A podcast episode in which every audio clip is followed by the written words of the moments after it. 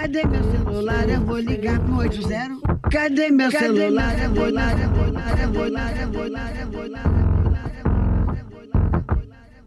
Ninféias apresenta Pílulas Feministas.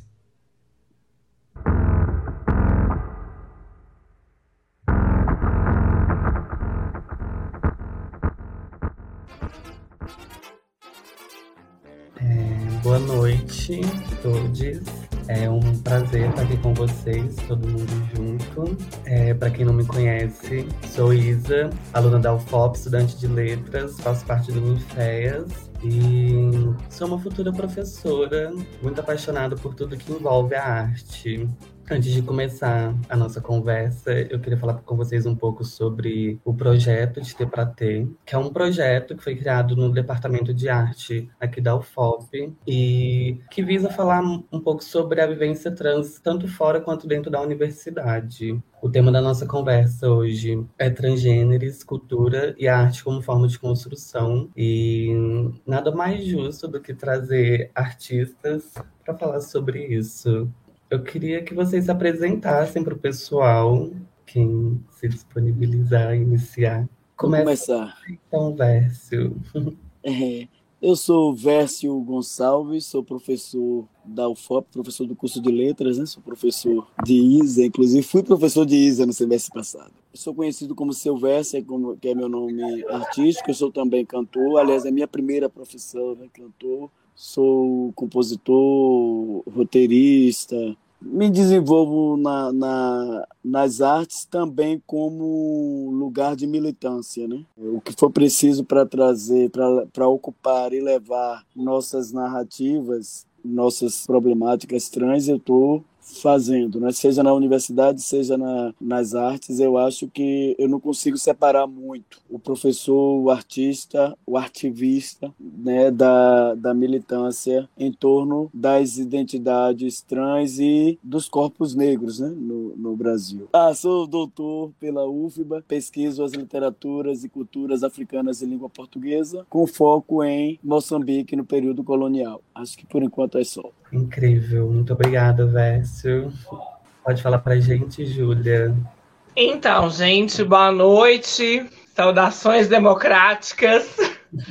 Abençoe as minhas mais velhas, as minhas mais novas, as minhas iguais. Laru e Exu pelo dia de hoje, né? Por esses caminhos abertos, por essa retomada desse processo democrático. É, hoje eu tô aqui, gente, foi mal pela voz, tô tipo a Regina Roca, mas é porque ontem a gente se esbaldou. Eu falei que a gente tinha que viver esse momento e amanhã e depois a gente vai entender como as coisas vão se dar. Mas que por enquanto a gente tem que festejar e muito, a gente tem que comemorar e muito, porque além de simbólico e representativo, é um momento que diz sobre as nossas existências, sobre as nossas corpas. Então é isso, saudações democráticas. É, eu sou Julia Santos, Sou jornalista, ativista, é, graduado em comunicação social, pesquiso gênero há mais de 12 anos e de um tempo para cá tenho pesquisado cada vez mais gênero atrelado à raça e eu prefiro dizer hoje sobre a dissidência de gênero atrelada à raça. Sou atriz, performer, agitadora cultural, produtora cultural, é, sou quilombola e é importante a gente dizer dessas coisas, né? Porque hoje a gente vive tempos que a carteirada ela está sendo fundamental para dizer, olha, você está falando e a gente vai falar de igual para igual em todos os espaços. Hoje a gente já dá conta de pertencer aos espaços.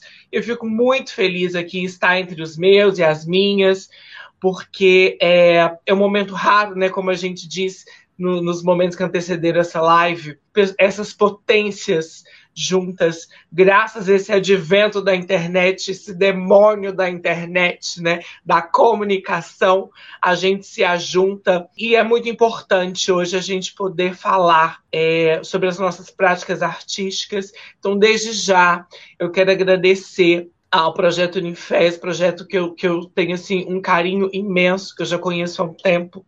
Agradecer por essa oportunidade de proporcionar esses momentos para a gente, que para além também das nossas práticas artísticas, a gente possa confabular entre os nossos e as nossas estratégias é, e meios de produções, de sobrevivências, de processos de exorcismos. Eu acho que é por isso que a gente cada vez mais segue adiante, porque nós somos insatisfeitas, insatisfeitos, insatisfeitos e, e vamos junto. Eu acho que por hora é, é isso e a gente vai trocando ao longo. Muito obrigada, Júlia. Incrível. É, Ian, se apresente. Oi, gente, boa noite. Também estou aqui com a minha carinha de cansaço, mas porque ontem eu gritei muito. não estou rouca, não estou Regina rouca, mas estou com a olheira assim caindo aqui. Mas na felicidade. Eu queria agradecer ao Ninféias também, né, por esse encontro, essa roda que está acontecendo num dia bem bonito. É, bom, o que, que, eu faço? Atualmente, é, eu estou como professor formador e conteudista é, da licenciatura em teatro UFBA, que acabou de acabar o componente de performance. Adoro essa profissão, que para mim é a mais importante nos tempos de hoje, né? Que é ser professor, acima de tudo eu concordo muito com Versa nesse ponto. Acho que educação é a chave das maiores transformações, sabe? É, eu acho que o, o, meu trabalho, além de da aula, tem sido a direção no Museu Transgênero de História e Arte, que é o MUTA. Esse museu ele também é muito focado na educação. Então a gente tenta escrever a história né, da população corpo e gênero diversa. Falo corpo e gênero diversa porque ao longo da história essas classificações de gênero vão mudando, né? E é importante também a gente entender que algumas memórias de populações como a população intersexo ou até mesmo grupos indígenas LGBT estão muito atreladas à diversidade de gênero, a diferença de gênero. Então, o multa ele vai muito de acordo com, com essa população, né? numa versão mais ampliada do que a gente conhece como transgênero, né, ou transexual. Uh, então a gente tem tentado aí produzir memória e educação. É isso, gente. Agradeço. Vou passar a bola. A gente conversa mais daqui a pouco. É, acho que a gente pode continuar na ordem. Querida, fala pra gente. Oi, gente. Boa noite. Também gostaria de começar minha fala saudando as mais velhas, saudando as minhas manas, saudando Exu Laroye e agradecendo por essa oportunidade de estar aqui trocando, encontrando mais uma vez é, com pessoas é, das quais eu tenho um respeito muito grande, né, pelas trajetórias, um afeto muito grande, um amor muito grande, porque o amor também em se tratando das nossas existências, o amor é a nossa grande revolução, a nossa grande arma, né? Contra tudo isso que nos abate, nos aniquila na sociedade. Eu estou aqui porque eu estou viva, então eu gostaria de saudar aquelas que não estão mais vivas e que não, não estão mais entre nós. E aqueles também que foram abatidos pelo caminho, violentados, apagados, silenciados, e que não puderam ter a oportunidade de estar aqui também nessa noite, em outras noites, em outros lugares. É, então, eu sou a Freda Amorim, sou historiadora, é, mestra em artes cênicas pela UFOP, é, na qual tive o prazer e alegria de ter sido orientada pela Nina, que está aqui também, que foi quem me convidou para estar nessa roda, junto da Isa. É, atualmente sou doutoranda em artes cênicas é, na UDESC, Santa Catarina e venho assim é, como vocês e a gente vem observando, né? A gente vem observando e constatando é, que a nossa presença em todos os espaços ou em todas as áreas, inevitavelmente ela passa por questões tão importantes e tão caras a nossa existência no mundo, né? Então venho aí nas artes cênicas, né? Nas artes é, tentando atrelar e ligar todas as minhas pesquisas, todos os meus desejos de entendimento estão relacionados à minha existência, à nossa existência transvestigênero na sociedade. E como que isso acontece, como que estamos aqui, como sobrevivemos, o que fazemos, como nos movemos? E o que nos move também. Um agradecimento também especial ao coletivo Ninféias, né, que não é de hoje que a gente vem aí fazendo tão, tantas parcerias, né, através da plataforma Quirlombos, que é uma plataforma que eu faço parte, que várias pessoas também estão aqui nessa live já passaram, né, por movimentos que a gente vem tentando fazer é, junto não só com o Infés, mas junto também com outros coletivos, porque a gente acredita e a gente é, conclui que só estamos vivas porque estabelecemos redes. Só estamos vivas porque estamos juntas. Só estamos vivas porque nos acolhemos, nos cuidamos, isso tudo na medida do possível e na medida do que é, nos é permitido também, né? enquanto sociedade, enquanto pessoas que estão aí ativas e fazedoras de tantas coisas dentro desse, desse mecanismo né, é, social. Então é isso. Ai, tem super performer e DJ também. e várias outras coisas, né, gente? Atualmente eu tenho atuado muito como produtora, né? Às vezes eu falo que eu sou uma ex-atriz, atualmente sou produtora. Mas é porque quem é produtora sabe que quando você entra nesse universo, você é sugada, tragada e acaba ficando difícil, né, até fazer outras coisas. As pessoas perguntam como que eu consigo fazer um doutorado no meio desse caos. Eu também não sei a resposta disso. Mas estou tentando. E é isso. Pensar, agradeço. Muito obrigada, eu que agradeço. Por último, mas de forma alguma menos importante, Vina, se apresente. Sou Vina Morim, eu vim na Jaguatirica. Queria começar agradecendo a Unifeias pelo convite, por estar aqui com pessoas que eu admiro muito e que me ensinam profundamente a existir. Também desejar um feliz ano novo para gente. Dizer que sou mestra em artes cênicas, sou performer, tenho quase mudado de performer para provocadora social com o meu trabalho. Sou atriz, educadora, dançarina, produtora, horas modelo, fazendo de tudo um pouco, entrevistadora, tem horas que eu pego essa função também e pesquiso dentro de tudo isso que eu faço, imagens biográficas, momentos da minha vida que eu vou elaborando de alguma forma estetizando ou criando ou recriando ou me transmutando para poder produzir minha arte e o que eu faço. É isso. Muito obrigada, Vina. É, eu queria dar continuidade, eu separei umas perguntas e eu queria começar pela Júlia.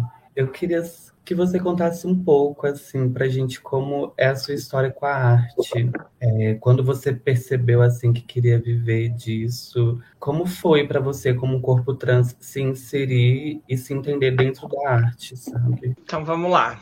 Eu acho que não tem como falar desses processos sem fazer um resgate de uma memória mesmo, né? E não foi pela arte exatamente, mas que também o que, que a gente entende como arte, né? O que, que as pessoas legitimam enquanto arte. É, porque a gente, enquanto preta, enquanto corpos e corpos dissidentes, a gente é muito movido, como eu disse, pela insatisfação, e dentro dessas ausências, a gente acaba é, se esbarrando nessas produções. Então, na minha trajetória, ela começa lá no movimento negro, mas não não de uma forma muito militante. No fundo, né, eu sou, como eu disse, sou do Quilombo Manso, e no fundo da cozinha lá de casa é, passou várias pessoas, várias pessoas percussoras do movimento negro em Minas Gerais, no qual eu pude ter a dádiva de, de ouvir e de conviver em alguma medida. E dentro dessas ausências, é muito motivada pela minha avó, né, matriarca do Quilombo, ela, ela trazia essas perguntas. É, por que, que a gente não está em tal lugar? Por que, que a gente não está naquele outro lugar e tal? É, nesses lugares dessa arte legitimada enquanto arte, né?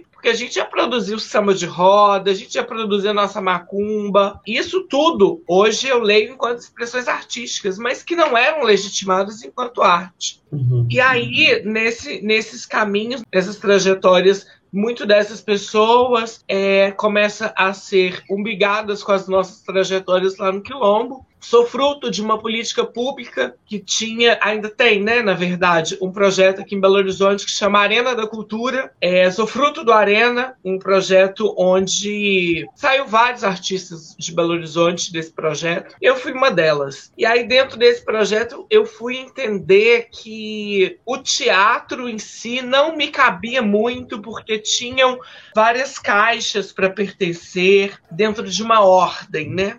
E aí eu fui pesquisar de uma forma muito autônoma mesmo sobre o que era performance, como, como que era esse rolê da performance, essa liberdade, pseudo-liberdade da performance. Eu comecei a me encontrar dentro desse universo da performance, ou desperformance, ou experimentos cênicos, como é, queiram categorizar. E aí participei de alguns festivais aqui em Belo Horizonte. Um deles foi muito emblemático para mim, foi o Perfura. Era um, um festival de performances, é, onde apresentei. E aí foi uma das primeiras performances legitimadas, mas que antes eu já fazia experimentos pela cidade, né? Mas que ainda assim as pessoas não me legitimavam enquanto artista. Uhum. Só me legitimaram enquanto artista quando eu passei a fazer parte de um elenco, de um grupo daqui de Belo Horizonte, que é o Grupo dos Dez, onde eu entrei para o elenco de Madame Madame Satã. Isso depois de muito tempo que eu já estava produzindo na cidade. Mas aí eu precisei estrear em São Paulo, as pessoas me verem enquanto artista. E aí começou uma onda de que era a primeira travesti preta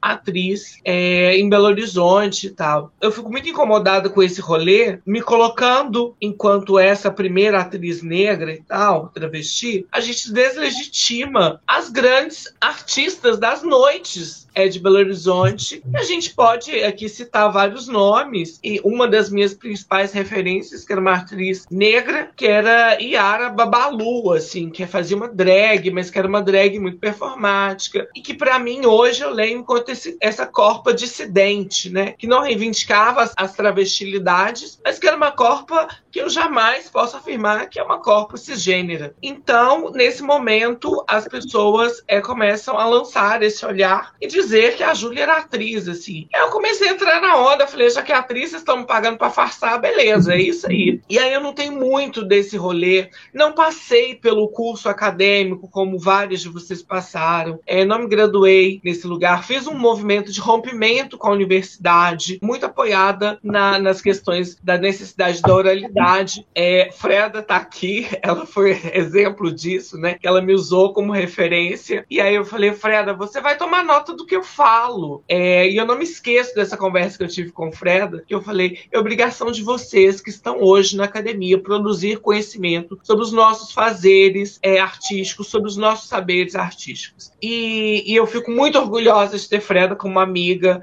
de ter Freda como uma referência. E eu acredito que Freda foi uma das que tomou para si essa responsabilidade de se referenciar nas suas e burlar ou talvez até mesmo criar outros lugares dentro da academia possíveis às nossas existências. Então, aqui mais uma vez publicamente, eu sou muito grata à Freda e a partir de então tem uma galera que, que me cita, que me escreve e que me usa de referência, mas que eu não é, eu ainda estou namorando talvez o processo de uma volta para academia, que hoje eu acredito que é possível criar esses outros espaços. Então, viver de arte mesmo eu tive uma fase muito curta da vida onde eu vivi de arte, porque a gente entende que a gente já está cansada. Eu, pelo menos, estou cansada de produzir na precariedade. Eu já estou cansada de dar o meu jeitinho para produzir arte. Então, é, eu tive que dar um jeito em outros lugares para sobreviver e produzo arte hoje por tesão, por prazer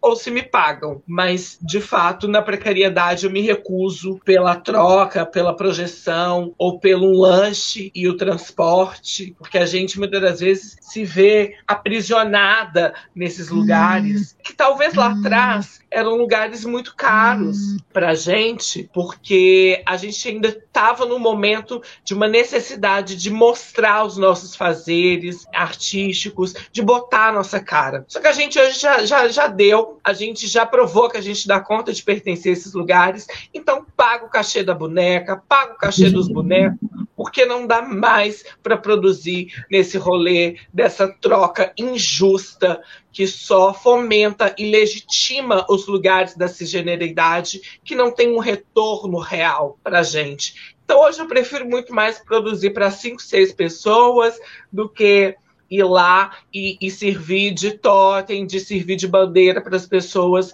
amanhã ou depois se afirmarem cisaliadas, se afirmarem não transfóbicas, porque existe um pacto da cisgeneridade, existe um pacto da branquitude, onde ele dita os espaços onde nós devemos compor.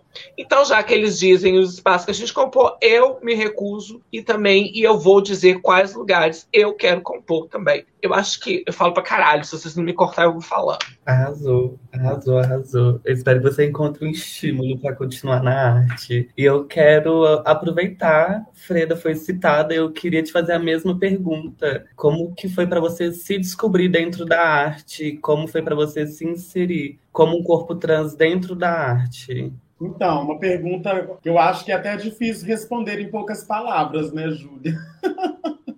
Porque eu acho que assim, a nossa a inserção dos nossos corpos, das nossas corpas, é, nas artes, para mim, ainda é um processo, né? Que está acontecendo. Assim uhum. como a minha transição, assim como essa minha passagem, assim, é um, um, processo não só de ocupação desse lugar, né? Legítimo, não só das artes, mas em todas as áreas, né? E muito interessante a, a Júlia falar. Também vou fazer declarações. Eu acho que essa live vai ser assim, ó. Vamos rasgar a seda toda toda que tem para rasgar.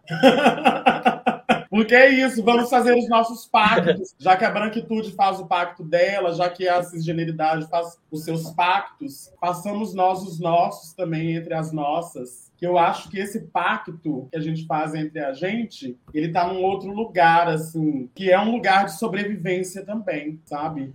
Porque se a gente não compactua entre nós, se a gente não se protege, se a gente não se cuida, se a gente não se ama, a gente é aniquilada pela sociedade. E a gente está vendo isso o tempo inteiro, né? Estamos aqui, somos pessoas transvestigênero e a gente sabe muito bem como que a banda toca lá fora pra gente como a gente. Então, assim, as artes, eu costumo dizer que estar na a arte foi assim o meu nascimento, porque eu venho de uma trajetória, né, como professora também. A minha primeira formação é em história, então eu trabalhei muitos anos na educação básica, isso antes mesmo da minha transição como professora do ensino fundamental, do ensino médio, então vai aí uns 10 anos de, de sala de aula, um processo muito desgastante educação básica, mas um processo do qual eu acredito muito, e eu acredito muito na educação, assim, como é, uma ferramenta mesmo de transformação e de aniquilação também, assim, nos moldes que a gente conhece hoje, né, a educação básica, pode tanto ser um processo de transformação como ser um processo muito violento das nossas copas. Isso desde a educação básica, né? Então, quando a gente fala de lugares e de estar e de ocupar, né, eu venho pensando muito sobre. Né, a gente vem de uma trajetória aí, né, nas nosso, no nosso fazer artístico, a gente precisa ocupar esse lugar, a gente tem que estar ali, a gente tem que chegar nesse lugar. Mas eu tenho pensado muito em permanecer e, com, e quais são as condições que a própria sociedade nos dá para permanecer nos lugares. Que não é só estar, a gente precisa se estabelecer e, como a Júlia disse, na maioria das vezes a gente precisa ser legitimada e a gente precisa, além de ocupar, a gente precisa estar, permanecer e demarcar, né, certos lugares com a nossa nosso fazer, né, não só artístico. Mas aí vem o eu dessa trajetória como professora, chego em Ouro Preto,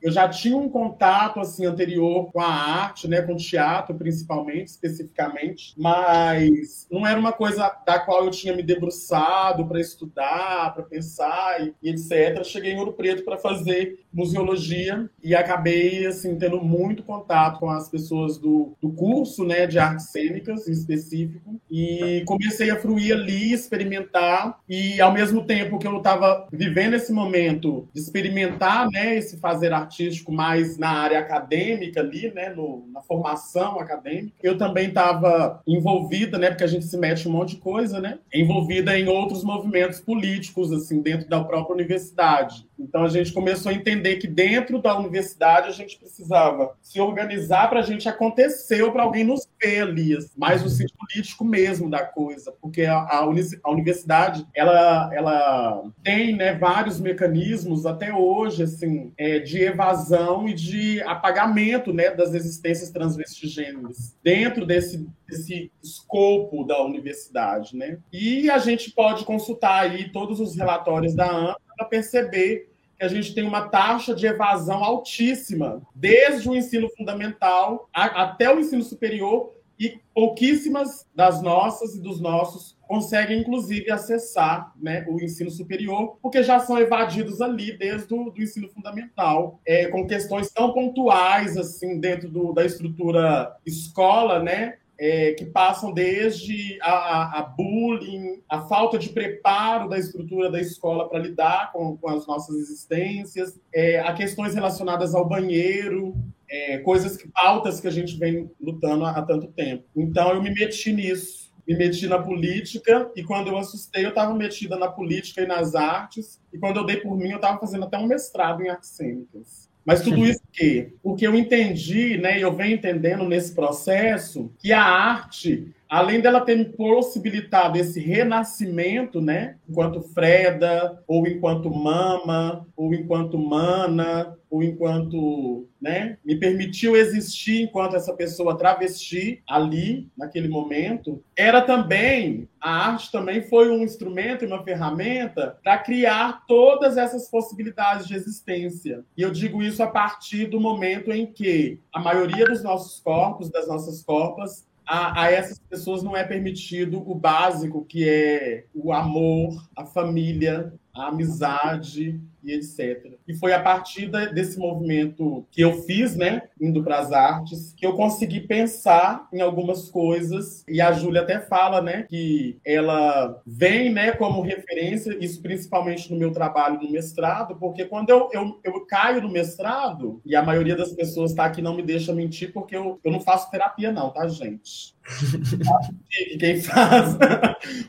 Mas as minhas amigas sabem que, por eu não fazer terapia, elas viram minhas terapeutas. Então é isso. Mas quando eu entro para o mestrado, eu já começo ali a ter questões, porque estamos falando de, de arte, estamos falando de teatro, e sabemos muito bem como os currículos se organizam dentro das universidades, né? com a, uma grande maioria né, de referencial teórico e de legitimidade branca, cisgênera e principalmente europeia. Então, quando eu me proponho a fazer, a desenvolver uma pesquisa acadêmica dentro de de um programa de pós-graduação está intitulada como Corpas Monstra na Cena Contemporânea. Quem que eu vou trazer para essa conversa, se não for Júlia Santos? Eu tenho que trazer as monstras! Se não for J. Mombasa, se não for Academia Transliterária, não for Suzy Choque, se não for Vina Jaguatirica, se não for Plataforma Lombos. Então, assim, quando a gente entra nesse lugar, quando a gente acessa esse lugar, que é primordialmente branco, cisgênero, hétero, cisgênero, é, patriarcal e etc, e etc, a gente tem é, muita dificuldade para desenvolver uma pesquisa e para trazer outras pessoas, principalmente acadêmicas, que falam sobre um assunto que, teoricamente, não existe se você for pensar teoricamente, não existe. Porque a Júlia também já falou isso lá no começo, né? A nossa vivência, a nossa existência, ela está atrelada à prática de vida, né? A gente produz conhecimento, a gente produz arte o tempo todo enquanto estamos vivas, enquanto estamos trocando, enquanto estamos conversando. É na oralidade, é na vivência, então, ali, é, nesse sentido, eu até tive uma, uma orientação muito generosa no sentido de estar livre. Claro que, né? Estamos falando de um programa. Estar livre no sentido de acessar essas vivências e de pensar. Aí, a partir disso, eu tive que criar uma metodologia de pesquisa é, que foi a escrita que sai da pele, porque eu, eu precisei ouvir as pessoas para entender como que era e como que estava se dando, né, a presença dessas corpas monstras na cena contemporânea, como que essas pessoas estavam produzindo. E aí, assim, isso foi se desdobrando de várias formas, né? Várias conversas tecidas, muitos áudios de WhatsApp, muitos e-mails, muita, muita conversa, coisinhas. Mas isso tudo deu um capítulo inteiro. porque não tinha como eu falar sobre isso se eu não trouxesse essas pessoas para a conversa, se eu não considerasse isso. Então, assim, para mim, a arte, estar na arte é a minha possibilidade de estar viva. É o meu renascimento e a minha possibilidade de estar viva, porque é a partir da arte que eu encontro as minhas, que eu escuto as minhas, porque para a gente não importa só mais o lugar de fala, para a gente importa o lugar de escuta a gente precisa se ouvir, a gente precisa considerar todas essas vivências. Então foram esses os caminhos que eu fiz assim, Isa. Caminhos tortuosos, caminhos showmes, caminhos... de todas as maneiras possíveis. E eis-me aqui, produtora e atriz. Arrasou. A gente teve esse lugar que foi tomado da gente e, infelizmente e felizmente, a gente está tendo que lutar muito para ocupar tudo. A gente precisa ocupar, a gente precisa estar nos lugares. É a retomada. É, exatamente. É, eu queria conversar com Ian é, assim, passando um pouco mais pro lado da infância, adolescência, eu queria que você falasse para gente é, um pouco do, do seu processo, da sua trajetória como aluno no ensino médio, na universidade, e hoje como ocupando um lugar de professor. Legal, Isa. Pergunta difícil. Acho que falar da infância, né, desde, desde os nossos lugares, creio que é um desafio, né, porque é muito no lugar do trauma, geralmente, que a gente fala. E o meu não, não será diferente, né? Desde a infância, para mim, era sempre como uma criança trans e também neurodiversa.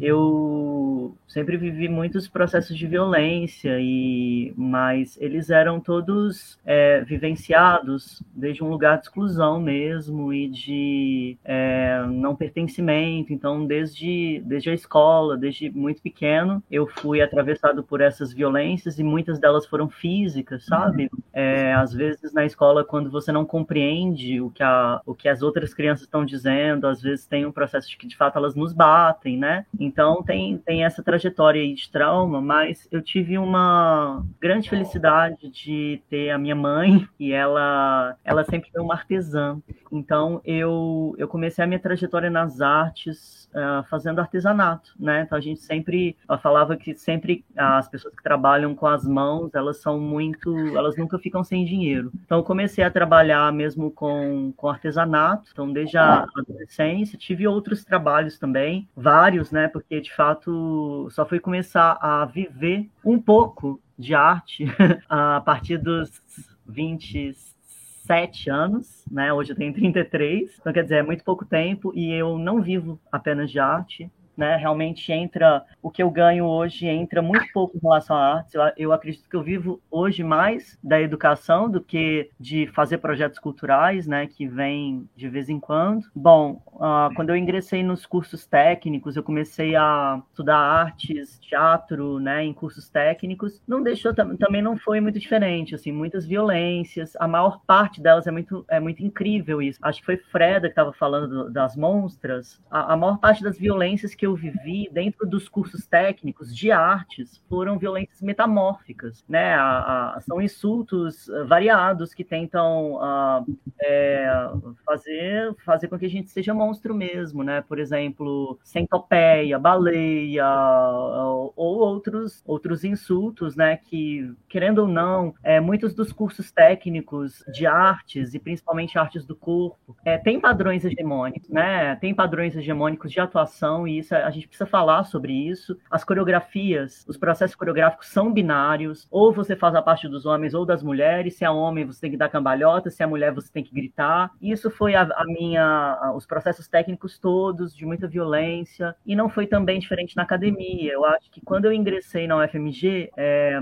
também violências de vários tipos que me fizeram abandonar a faculdade, abandonei o curso de teatro da UFMG. É bem difícil falar isso, gente foram três anos, aí eu abandonei e fui ingressar no. fui reingressar na universidade quatro anos depois, assim, porque eu não consegui finalizar, porque eu comecei um processo de transição e era muita violência. Quando eu reingressei, aí eu fiz um espetáculo que foi o Sebastian, que foi um espetáculo de fim de curso, de TCC, e eu achei que quando o espetáculo ele começou a circular, eu pensei, ah, talvez dê certo agora, né, para trabalhar com artes. E aí logo na. a gente estava fazendo uma quinta circulação do espetáculo espetáculo o, ah, o espetáculo foi censurado.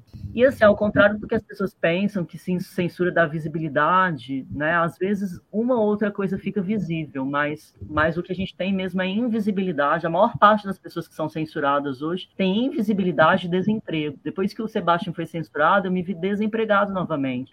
Porque os festivais não querem trabalhar com pessoas que foram censuradas. Uma coisa é você ter sido censurada, censurado, censurade, e o seu nome ter uma certa visibilidade ou hipervisibilidade visibilidade. Outra coisa são as pessoas que são censuradas aí dia a dia, que não obtêm mais visibilidade do que isso. Uma prova é que depois da censura de Sebastião, eu fui verificar que todas as mídias que veicularam a censura, nenhuma delas divulgou o meu nome. Então, quer dizer, não é hipervisível, né? Eu simplesmente fiquei desempregado mesmo. E aí eu comecei a me dedicar à pesquisa e, e à educação, né? E foi basicamente isso uh, que ocorreu e depois de bastante tempo também, uh, eu fui entender que esses processos que Fredo estava falando, que é de permanência, eles são muito importantes. E, e a, a, universidade, ela nos bola também, né? A cisgeneridade, a branquitude, capacitismo, bolam certas uh, é, é, é armadilhas, né? Porque, por exemplo, a gente fala de armadilha, aí tem as legislações hoje de permanência, às vezes tem alguns editais que promovem bolsas, né? Para pessoas em vulnerabilidade socioeconômica, mas é, por exemplo, tem alguns editais de pós-graduação que você tem as cotas cotas ah, para pessoas trans ou vagas supernumerárias para pessoas pretas, trans ou pessoas com deficiência, mas, por exemplo, o edital ele fala assim: não, você só você pode entrar, mas se a sua nota for acima de 7. E aí ninguém consegue atar o nota 7 que, gente, que política é essa, né? Que,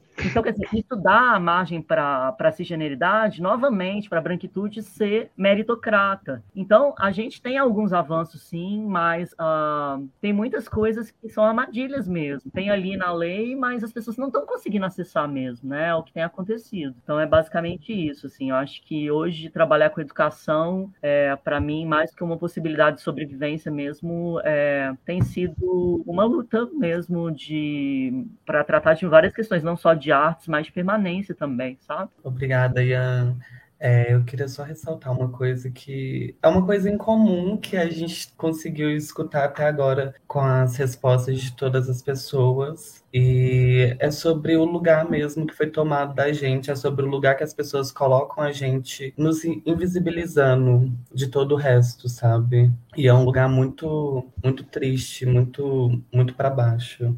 Mas a energia não é essa. Eu queria fazer a mesma pergunta para Vércio. Eu só queria acrescentar uma outra coisa que é como você se vê dentro da universidade como professor também, sabe? Seu microfone. Pois, eu só me perdi, eh, liguei agora, estava desligado. Eu só me perdi da primeira parte da pergunta, que eu me envolvi tanto com o que Ian estava dizendo. E eh, a primeira pergunta foi sobre educação, a vida na. Meu processo na de educação para depois falar sobre professor. É... Sim, sim. Olha só, a minha. Eu sempre falo que minha, minha primeira fase na educação básica, é no fundamental, até a metade do fundamental 2, eu fui aquela criança e aquele adolescente invisibilizado. Porque vamos dizer que né, a discussão sobre, sobre identidade de gênero, na perspectiva das identidades trans, é algo muito recente no Brasil. Então, naquela época ali, eu era apenas uma criança, uma, uma menina masculinizada e muito calada, né? Eu não, eu não, eu não me, me colocava muito, eu era completamente diferente disso que vocês conhecem hoje. Então, eu passei praticamente a, a, o primário, que era primário, né, que hoje a gente chama de educação ensino fundamental 1, sendo aquele corpo invisibilizado. Não dava trabalho, mas também ninguém se ligava em mim, né? Os professores nem sabiam direito. Gravava meu nome porque meu nome era um nome diferente. Mas eu digo para vocês que eu tive uma, uma coisa positiva que me, que me blindou de alguma forma quando passa para a adolescência, né? Foi a fase pior. Para mim, pelo menos, quando entrei na adolescência, foi algo muito, muito sofrido, né? Tanto que agora que eu comecei a hormonizar, eu falo para todo mundo, eu estou tendo essa opção de ter uma segunda puberdade para eu curar a minha primeira dizendo que é meu processo de cura, né? Você é, gostar, acompanhar cada pelo que nasce, essa coisa que se lá me causou terror, agora estou podendo viver isso de, da forma esperada, né? Acompanhando essa, essa mudança é, física positivamente. E, e essa fase é a fase em que me descobre cantor quando eu estava com 14 anos, eu estava na, na, sétima série. Me descobriram cantor, foi minha irmã mais velha, que na verdade eu queria ser percussionista, não queria ser cantor, não. Me descobre cantor e começa a me pedir para cantar sempre que tinha uma reunião em casa, como até hoje eles fazem, né? Tá todo mundo reunido, aí manda, larga essa capela. É, é, tanto que virou um projeto meu na, na, na pandemia, no primeiro ano, que o nome era Larga essa capela, que eu ficava cantarolando é, todo domingo ao meio-dia. E aí, o que vai acontecer é, na puberdade, na adolescência, adolescência, quando eu já estou no final da, do Fundamental 2, essa persona artista de alguma forma começa a me blindar já na, no, no, fundamental. E é, quando eu eu era aquele corpo deslocado porque assim eu não, eu não, estava entre as meninas os meninos também não porque eu não jogava futebol eu era já tinha essa natureza artística né? Eu, eu ficava deslocado então sempre eu fazia parte daquele grupo quando eu vejo essas séries norte-americanas que sempre colocam um grupo de adolescentes esquisitos eu era desse grupo porque é, é, era, era meu corpo era completamente deslocado na escola. No ensino médio é que o cantor aparece com mais força, os professores começam a, a, a me incentivar, a me colocar nos projetos para cantar. Então, assim, eu me torno aquela figura popular, todo mundo gostava, todo mundo queria, porque cantava, as pessoas queriam sair comigo, mas eu continuava sendo aquele adolescente esquisito, que não namorava. Porque eu, eu me dei conta na fala que eu estava fazendo há, há, há pouco, né, para o NEB aqui, eu estava falando sobre isso, que as pessoas não pensam seriamente sobre essa que foi Júlia. Não sei se foi Júlia se foi Freda que colocou aí sobre o banheiro. As pessoas pensam, quando a gente traz essa pauta, que é apenas um, uma, uma forma da gente implicar, de, de como se fosse aquela vontadezinha que dá e passa de criança. As pessoas não imaginam o que é o uso do banheiro pra gente, né? Olha que lá atrás eu não sabia ainda que eu era trans, né? Eu vim ter. Tô, eu tô falando de adolescência, eu vim saber que eu era trans com 33 anos, na idade que Ian tem agora. E para mim o grande lance da escola era esse do banheiro. Eu saí, eu vim ter consciência há pouco tempo atrás que Ian sabe de que escola é que eu estou falando, talvez Júlia também, por frequentar o centro quando vem para cá. Ali no 2 de julho tem um colégio chamado Ipiranga. Eu estudei lá e depois volto como professor desse mesmo colégio. Eu me dei conta de que eu não conhecia o banheiro das meninas do colégio, ou seja, eu nunca entrei naquele banheiro. Não é estranho um adolescente não entrar no banheiro da escola, ou seja, eu não ia no banheiro. Quando eu precisava usar o banheiro, eu ia para o, o Ipiranga, antigamente, tinha o, o curso administrativo de administração e de contador. Para para esses cursos tinha uma sala de datilografia, tinha aula de datilografia. Só que quando eu passo para o ensino médio, esses cursos é, tinha mudado o governo, a estratégia era outra, então tira-se os, os cursos técnicos do ensino médio. Só era formação geral. Aí eu entro para esse para escola na época que essa sala estava desativada, eu tinha que passar pela sala dos professores. Eu jogava um H, conversava com os professores, dava risada, pá, e saía. Eu achava, talvez eles já percebessem o que era que eu estava fazendo. Eu achava que estava enganando eles. Eu só usava esse banheiro, né? Porque tinha que passar pela sala dos professores e, usar esse banheiro interditado. Então, assim, eu digo assim, gente, como isso é grave, né? Aí eu fico imaginando, porque eu tinha essas estratégia, porque de alguma forma eu me tornei popular na escola. Imaginando para quem não tem essa essa blindagem, né? Que eu, mesmo sendo negro, que era uma coisa que, que eu sinto assim, quando eu lembro, puxo minhas memórias de, de infância, mesmo estudando em escola pública, eu percebo que o que pesa, assim quanto o corpo dá diferença, a negritude e a pobreza. Eu acho que na escola eu estava nesse lugar, né? Porque a, a esquisitice era sempre apagada, essa, esse não lugar não era. É, é eu não lembro com força na infância, vai aparecer na adolescência. E essa, mas logo, logo é blindado pela, pela, pela presença artística, que é algo que eu digo para vocês, que ainda hoje me blinda ainda em alguns espaços, inclusive na universidade. Principalmente hoje, que eu boto um óculos cheio de acharamacaia, boto, não, vou, não vou dar aula de boné, mas assim, eu não sou, aquele, eu não sou aquele corpo que se veste normativamente nem para dar aula. E Anza me conheceu dando aula na UFBA como, como estagiário de, de doutorado. É, é, Isa tá aí, que foi minha aluna em dois semestres. Então, assim, eu sou aquele corpo que não passa despercebido pela presença artística. E é, eu fico me perguntando hoje, até que ponto eu não criei, eu não tenho consciência não, viu gente? Eu tô lançando aqui mesmo pra gente pensar junto. Até que ponto eu não criei essa persona artística, essa forma de se vestir para ser blindado? Porque, por exemplo, eu chego em Ouro Preto e já com,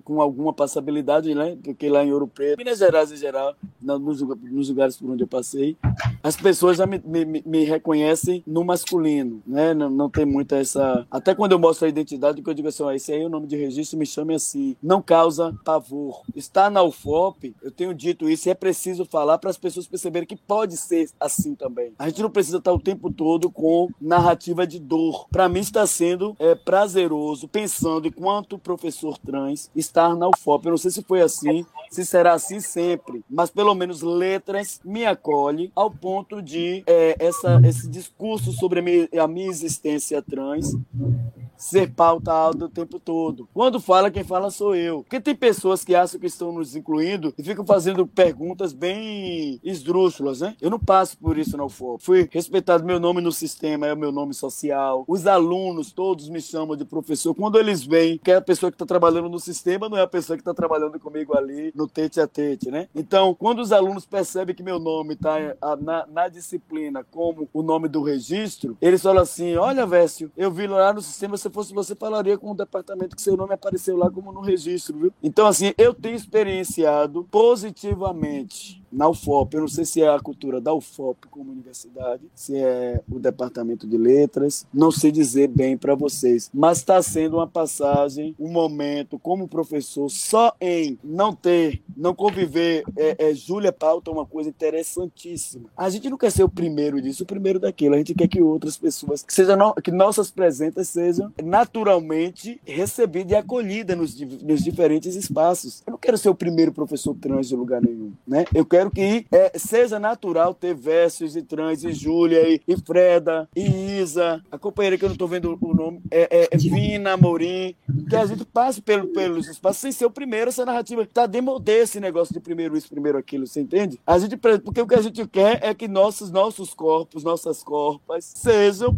passeiem pelos espaços como todos os outros, os outros corpos. Né? Eu, tenho, eu tenho me colocado muito, embora, é, porque assim também a gente não pode naturalizar o silenciamento, porque você também sabe que seu corpo não é normativo. Então, assim, de vez em quando eu dou aquelas cutucadas para falar sobre, né? Porque é ruim aquela coisa de você, ainda bem que lá eu sou acolhido e meus colegas, por exemplo, me respeitam pela minha pesquisa, que não tem nem nada a ver academicamente eu fui por outro caminho, né? Eu, eu, eu, trabalho com literaturas e culturas africanas de língua portuguesa desde a, desde a graduação.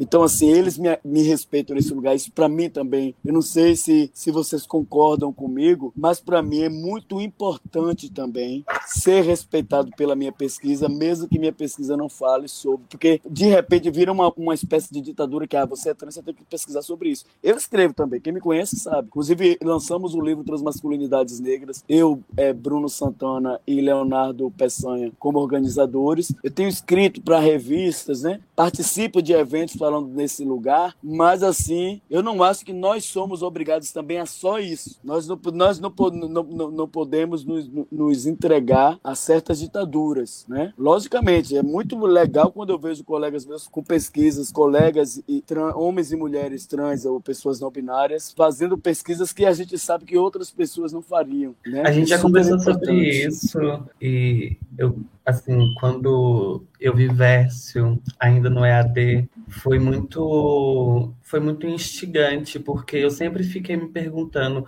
como que eu, uma mulher trans, vou fazer para ocupar um lugar dando aula, sabe? Isso sempre foi uma pauta muito, muito forte para mim, porque eu sempre tive essa dúvida, esse medo, esse receio.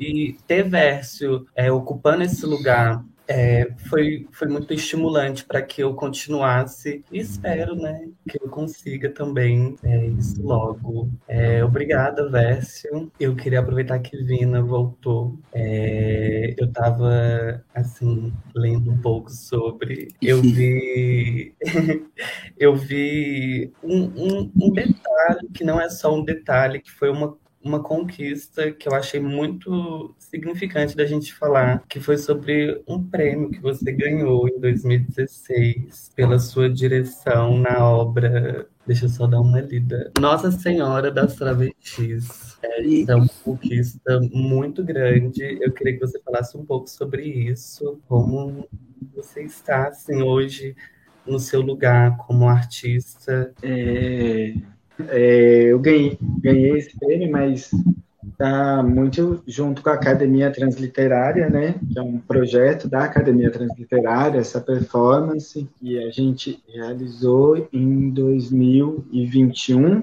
Essa performance dessa premiação que se tornou um curta, que Freda foi fez também parte, né, que está na academia. E aí a academia me convidou para estar junto, porque o vídeo foi feito aqui em Ouro Preto. E aí eu morava aqui em Ouro Preto, agora eu estou morando em BH. Então elas me convidaram para que eu pudesse, né, estar ali junto, ajudando uma certa direção, numa direção de fotografia, num roteiro, e acabou que eu entrei junto com a Ídila e com o João para fazer essa direção. E foi assim que aconteceu esse prêmio, assim.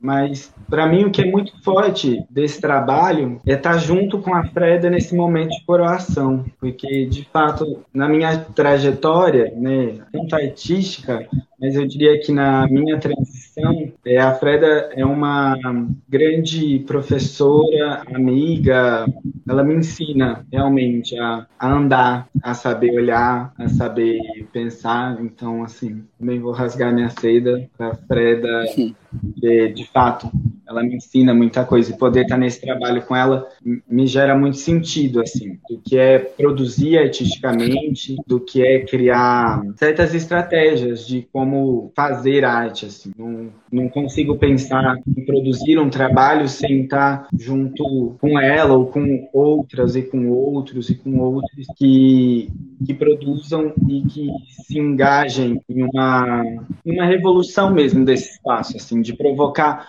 uma certa mudança, um movimento diferente de, de não deixar de não deixar que a gente seja colocada só em um único espaço, de um único jeito. Por exemplo, quando eu vou performar, de alguma forma eu começo a entender que a minha performance é tal coisa. Você vai ali e faz um negócio. Ah, a Vina é ótima, a Vina é nananã. E aí vão definindo a partir de uma de um movimento assim, que quanto mais se cristalizar, quanto mais se se fechar, mais elas vão conseguindo, né? Estou falando a essas pessoas e mais fortemente a cisgeneridade vai fazendo assim e vai colocando no espaço até o momento que ela pega, coloca de lado e novamente encontra alguém, alguma outra, algum outro, algum outro para poder colocar no espaço, né? Pensando nessa imagem de totem. Então, é muito gratificante para mim ter feito esse trabalho de ter sido ouvida, de ter de ter sido olhada assim. Tem uma coisa que é, ouvindo todas as falas, eu fui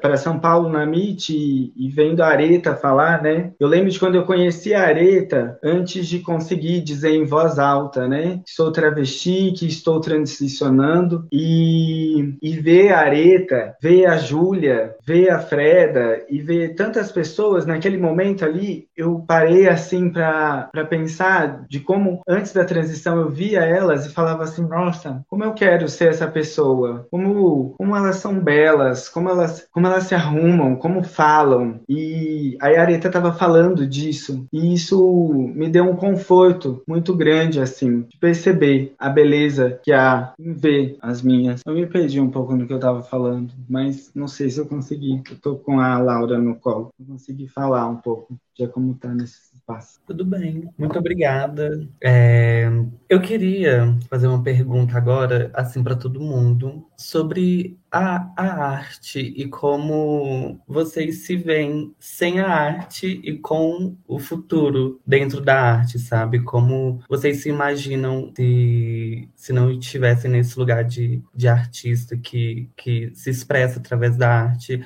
e que usa a voz para isso, sabe? É... Você poderia responder, começar por você. A trava marvéia.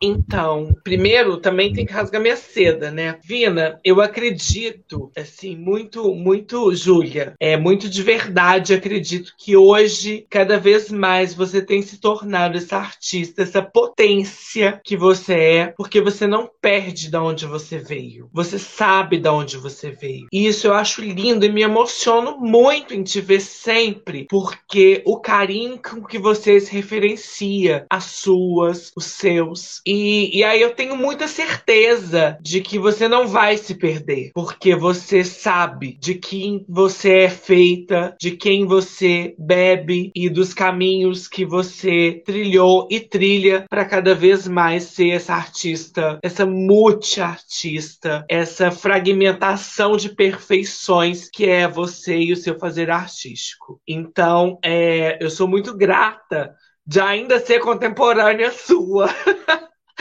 E me lembro de lá atrás, né? Quando a gente se conheceu e de te ver e de enxergar as potências do seu falar, do seu agir e do seu produzir artisticamente, assim. É muito impactante os nossos encontros é, e eu fico muito feliz então eu não podia deixar nunca de falar isso, porque a gente cada vez mais tem vivido momentos em que as nossas têm perdido as suas referências, que os nossos, as nossas, os nossos têm agido sem é, lembrar de quem antecedeu, de quem pavimentou esses caminhos para que hoje fosse menos doloroso, talvez, as produções, os fazeres e as existências. É, eu sempre me, me, me atenho às minhas, às que me antecederam, porque eu sou feita delas, né? Eu sou preta, eu sou uma travesti,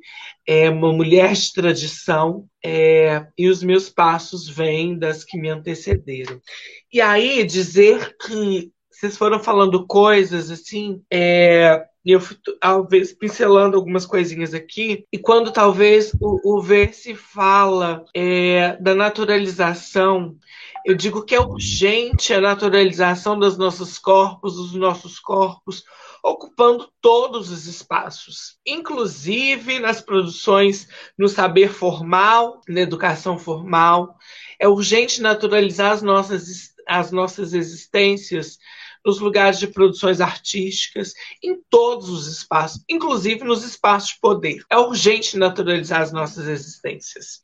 E as pessoas insistem ainda em categorizar muitas das vezes os nossos fazeres artísticos enquanto panfletários. E que talvez a gente também assuma esse lugar. Pode ser panfletário, sim, mas que não seja só panfletário. Que não nos reduza só a esse lugar panfletário. Mas que pode ser panfletário, sim. Porque nós temos muito o que falar, porque historicamente nós somos silenciadas. E os nossos fazeres artísticos também passam pelas nossas corpas, passa pelas nossas dores, passa pelos nossos anseios. Porque a cisgeneridade faz isso de uma forma que é naturalizada e ninguém questiona. E por que que os nossos fazeres artísticos ainda são reduzidos unicamente a esses espaços panfletários? Pode ser panfletário, mas não é só panfletário. E dizer que as nossas narrativas é muito cara para nós. E é muito cara para nós nesse lugar de causar fissuras, sim, nessa heterocis norma. É, eu não gosto nem de dizer é, desses lugares porque eu, eu acredito que reforça talvez, a essas caixas que a cisgeneridade insiste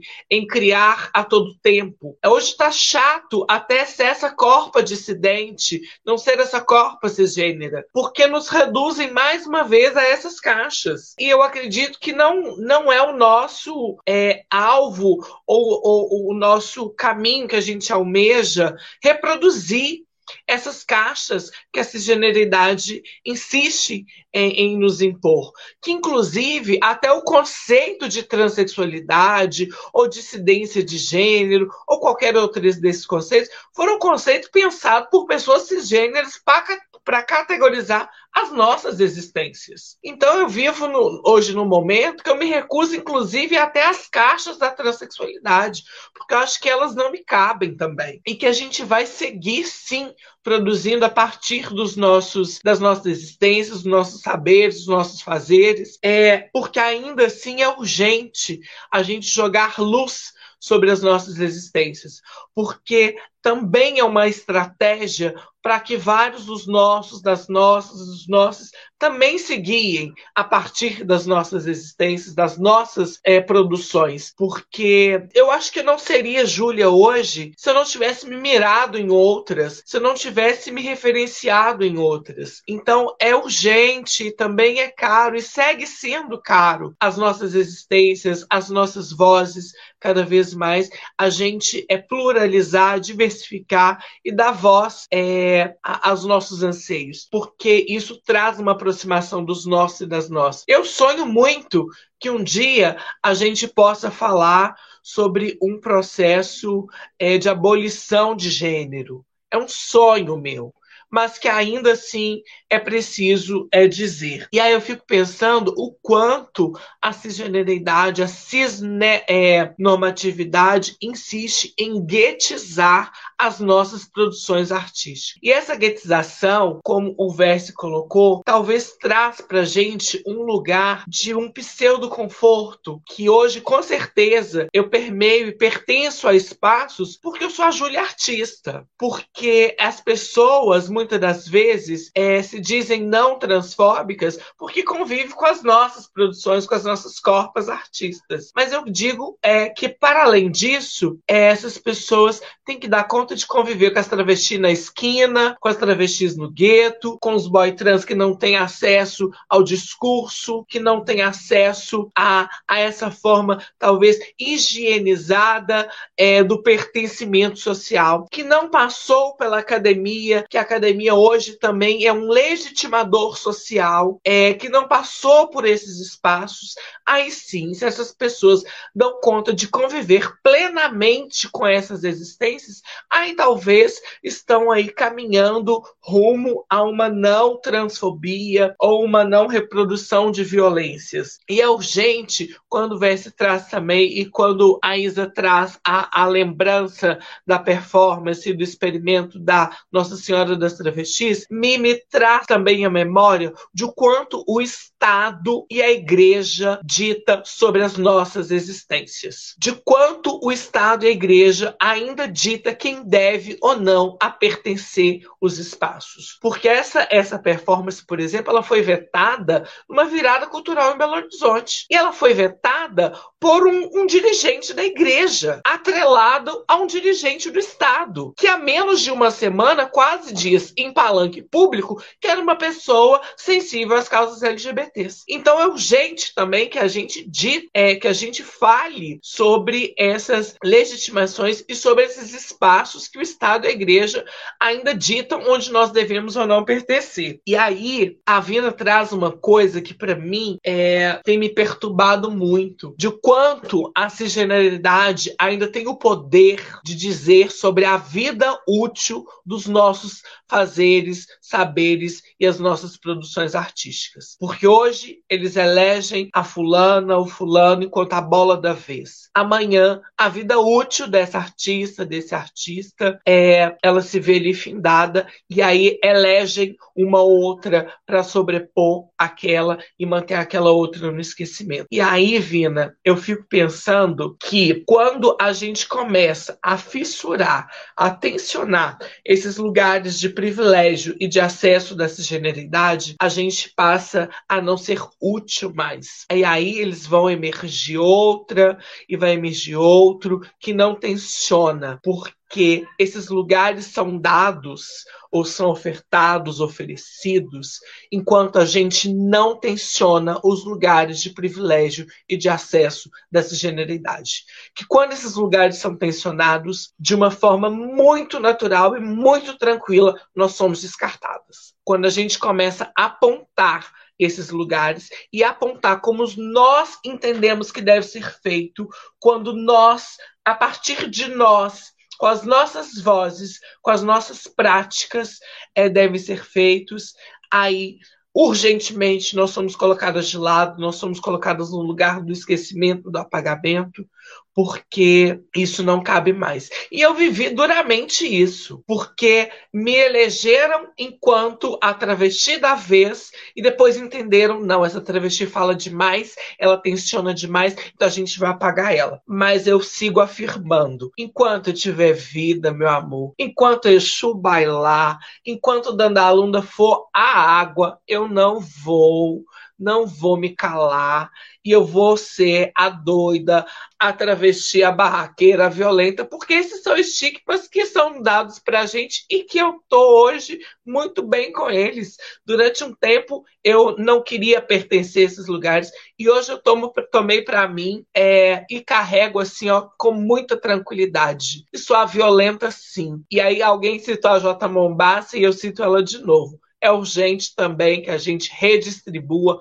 inclusive as violências, porque não só as nossas corpas têm que estar nesses lugares de violência, as outras corpas cisgêneras ou não cisgêneras, enfim, todas as corpas têm que estar aí sujeitas às violências nesse pé de igualdade ou sei lá de equidade, como estão dizendo por aí. Mas ó, não quero, como diz Isa, não vamos falar só de coisas ruins, né? Vamos falar de coisa boa para você, minha amiga revendedora. Não tem como voltar atrás. Nós estamos aí na cerne da sociedade, na cerne da produção artística.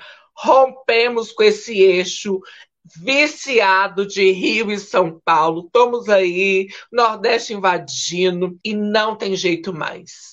A gente já deu conta, a gente está confortável nesse lugar e a gente não vai sair. Não vai. E ó, só para completar sua fala. E aí, só rapidinho, Freda, e dizer, Isa, sem arte eu morreria. Eu não seria nada. Eu não dou conta. A arte me resgatou, a arte me salvou e a arte me salva. E o dia que não tiver um trampo remuneradinho para fazer, eu boto uma fantasia, faço qualquer coisa, vou para praça, vou para rua, que isso para mim é, é lógico. Isso para mim me nutre, me alimenta.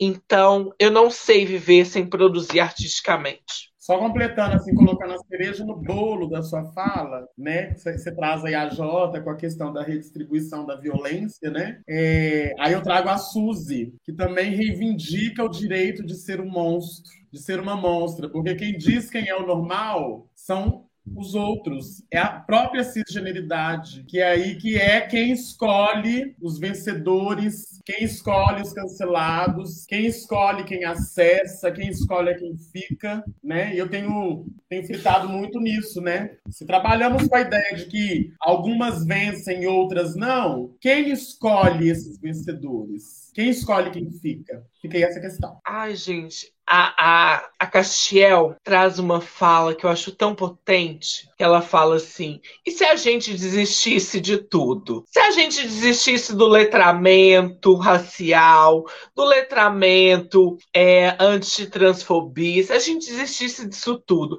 o que seria da sociedade? E aí eu fico, fico é, com vontade de jogar essa também, pra gente dormir com esse barulho. Incrível, obrigada. Eu não sei o que falar. Eu queria passar a palavra para mais alguma pessoa que queira se, se colocar, falar algo. É, a gente está quase encerrando. É, então é isso. O, a voz está aí para todos. Fiquem à vontade. Então eu vou falar, viu? Com certeza.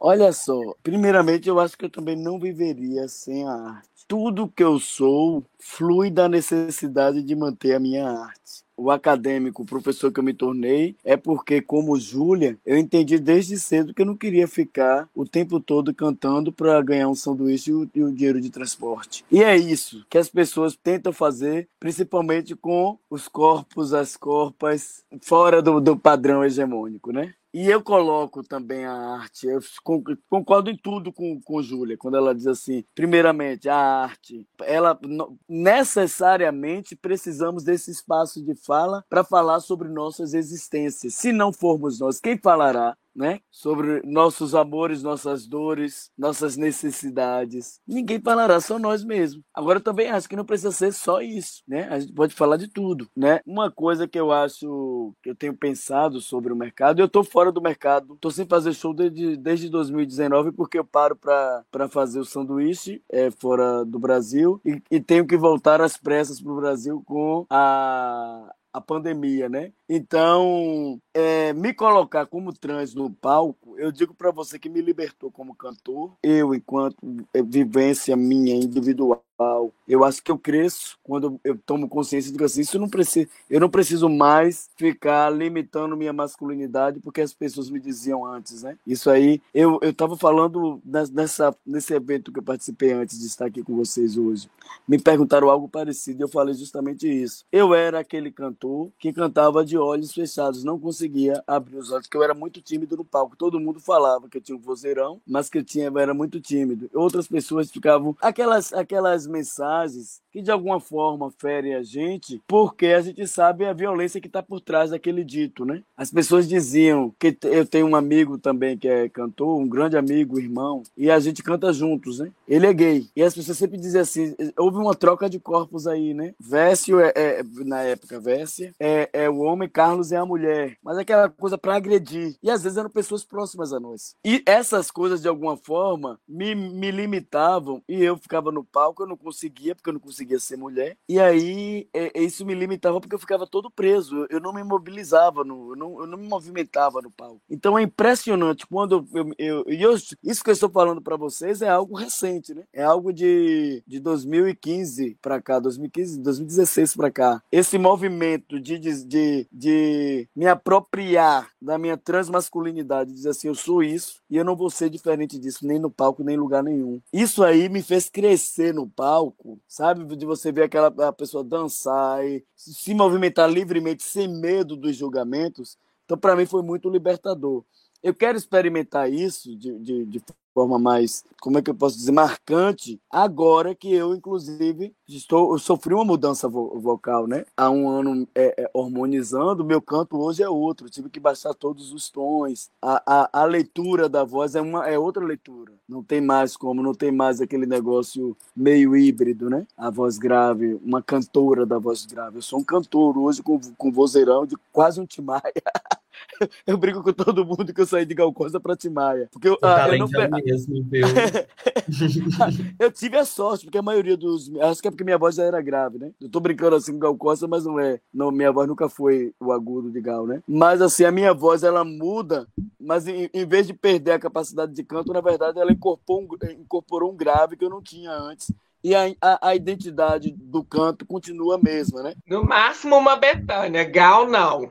Não, é, não, é, não, não, era uma coisa, é isso. As pessoas me comparavam muito com Betânia, bem lembrado, Júlio. Com Betânia, com é, é, é, aquela menina do, de São Paulo, esqueci o nome dela agora, que canta São Jorge. Adoro ela. As pessoas me comparavam muito com a voz dela. Então eu saio dessa, dessa voz que era grave, mas era uma voz, né? De, que tinha uma leitura feminina. Que hoje eu fico me perguntando, depois dessa, dessa tomada de, de, de consciência nossa sobre gênero, a gente fica, o que é, o que é uma voz feminina, o que é uma voz masculina, né? Então não vou nem dar, não vou nem dar, dar desenvolvimento a isso aqui que eu estou falando, porque é muito, é muito complicado, né? Mas é, é, é, esse enquadramento que as pessoas fazem, né? A minha, a, hoje eu queria me ver, eu queria ver como é que, pelo menos em Ouro Preto, eu acho que o público reage bem comigo. Mas é um não é um show meu, é sempre uma, uma roda de samba que as pessoas me chamam para fazer ali de improviso, né?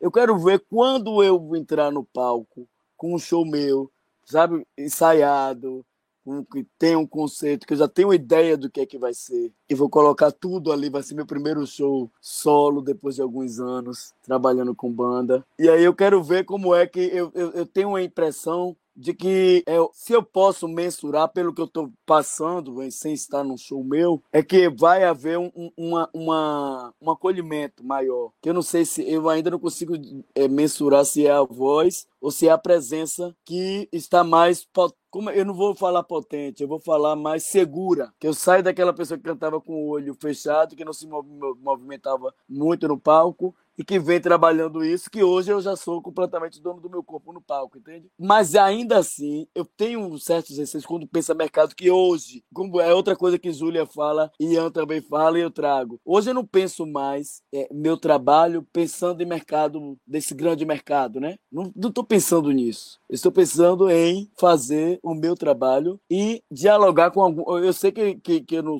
não sou um cantor para a massa. Eu vou agradar a um público pequeno, mas que seja. Eu quero, eu quero, eu quero fidelizar os seguidores do meu trabalho, sabe? Com, eh, produzindo, que é uma coisa que eu já vi. A gente precisa, da mesma forma que eu fiz com a academia, eu preciso fazer com a música. Tomar coragem, que é uma coisa que nos tiram também. Essa coragem de produzir, meter as caras e fazer. A gente precisa se apropriar disso, porque ninguém vai fazer por nós. Eu lembro que quando o Lineker surgiu, só vou fechar com, com esse exemplo, que é pra gente, como artista, pensar, né? Quando o Lineker surgiu, o Lineker ainda estava naquela coisa, né? Se, se descobrindo nessa, nessa identidade. E eu lembro que ela dizia que era não binária. Não sei se vocês lembram que ela ainda usava um. Ela já usava roupa feminina e tudo, mas usava um bigode. E eu percebi que a, a o mercado, como eles. Isso que, que Júlia fala de querer usar você e depois dar um pontapé. O mercado faz isso não só com corpos trans, né? Com diferentes corpos. Mas eu percebo que quando trata do corpo trans, eles querem esse corpo mostra como como Freda coloca aí para explorar, mas não é para valorizar ou para respeitar. Eu quero explorar essa esquisitice aqui, ganhar dinheiro, depois eu jogo fora. E aí, Lineker dá uma tapa de mão aberta, como a gente diz aqui na Bahia, na cara do mercado, quando ela, ela recebe cinco propostas de gravadoras e ela diz não para todas elas. Ela continua sendo uma cantora independente Sabe por quê? O que, é que eles iam fazer? Essa liberdade, esse processo dela, que é só dela, cada um tem o seu, né? Assim como eu só comecei a harmonizar no ano passado, depois de anos, me senti seguro para dizer, é, porque eu tinha medo de perder a capacidade do canto, né? Como eu vi alguns meninos perderem a qualidade, é, é, a voz sofreu uma mudança e não conseguia afinar. Eu tinha esse medo. E aí, Lineker, ela passou por esse processo, que é só dela, de como é que eu me reconheço nesse processo aqui? Que mulher eu quero ser, né? E aí, vocês acham que o mercado ia ter paciência para isso ou ia querer cristalizar aquela presença da mulher de bigode cantando, né? Então, assim, a gente precisa ter essa criticidade para na hora de nos avaliarmos como, como artista, para que a gente não caia em pequenas armadilhas que podem ser grandes no nosso processo, considerando a, a, a totalidade, né? Era só isso. Muito obrigada, Vércio. É, a gente vai encerrar. Eu queria muito, muito, muito, muito agradecer a disponibilidade de vocês. Eu tô muito emocionada desde ontem, assim, eu tô vivendo muitas emoções. Ontem foi um dia muito significativo pra gente. Hoje está sendo um dia muito significativo para mim estar aqui conversando com vocês, conhecendo vocês. Sou muito feliz, muito, muito, muito feliz mesmo. E me sinto grata. E eu queria mais uma vez agradecer é, por vocês estarem aqui. Muito obrigada por isso, muito obrigada por dar a voz de vocês e falar sobre tudo que a gente vive. E vamos juntos conquistar o mundo, porque o mundo é nosso. Isso aí, eu que agradeço também, Isa. Fico muito feliz de estar participando dessa roda. Que agora que eu estou vendo, só eu não sou de Minas, né? Só eu sou o intruso, mas estou, estou em Minas agora. Estou muito feliz de estar compondo essa roda com vocês. E foi prazerzaço conhecer todos. Muito obrigado pela oportunidade. Arrasou, Isa. Também queria agradecer, né? É, pelo, pela, pelo encontro, né? Estivemos aqui compartilhando várias coisas e a gente, todos, assim, na correria da vida, das coisas, da feitura, dessa ocupação, né? É, de atender também as demandas básicas da vida, né? De sobrevivência, né? de comer, de vestir, de se divertir, de beber, etc. E às vezes é tudo muito corrido, né? Então eu, eu acho muito importante, né, a gente conseguir dar manutenção aos encontros como esses de hoje, é porque é o que nos nos dá força assim, para enfrentar todas as demandas que a gente enfrenta aí nesse processo, nesses nossos processos dentro da sociedade. Não é fácil. É... E é isso. Agradecendo Infeias, a Nina, a Isa, Júlia, Nina, Ian, todos vocês maravilhosos. Bécia, Bécia. E vamos juntos. Vamos, vamos, vamos, vamos. É isso, gente. Eu quero agradecer também e dizer. Desculpa. Da urgência, gente, das urgências. Eu falo muito das urgências.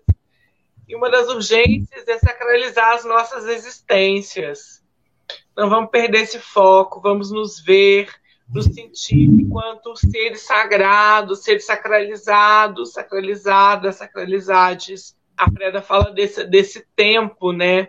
Desse tempo aspiralar, desse tempo que cada vez mais é, tem, tem nos faltado, né? Para a gente se olhar, para a gente se sentir, para a gente se ter. Então, assim, grata à Unifes por esse momento, por proporcionar essa gira, essa ginga aqui entre nós. É, eu falo que ser política, mãe de santo, produtora, artista, tá difícil nesse país, mas que a gente vai seguindo e a gente vai rompendo. E é que assim, meu vizinho aqui, né, a gente nem se vê. Freda, depois que ela mudou para Belo Horizonte, que a gente se vê menos ainda. Vindo, a gente se encontra nos rolês. Espero encontrar a Véstio também, que está aqui do ladinho do preto. Isa, ó, prazer. É, espero que a gente se encontre pessoalmente, que a gente possa se ter, é, que a gente possa gozar desse, dessa vida juntas. E vamos juntas, juntos, juntos. A gente vai seguir falando juntos. É, e vamos embora. E é isso. É, não tem volta mais. E vamos pertencer tudo. É o culpa tudo. É isso, pessoal. Um beijo e mais uma vez obrigada.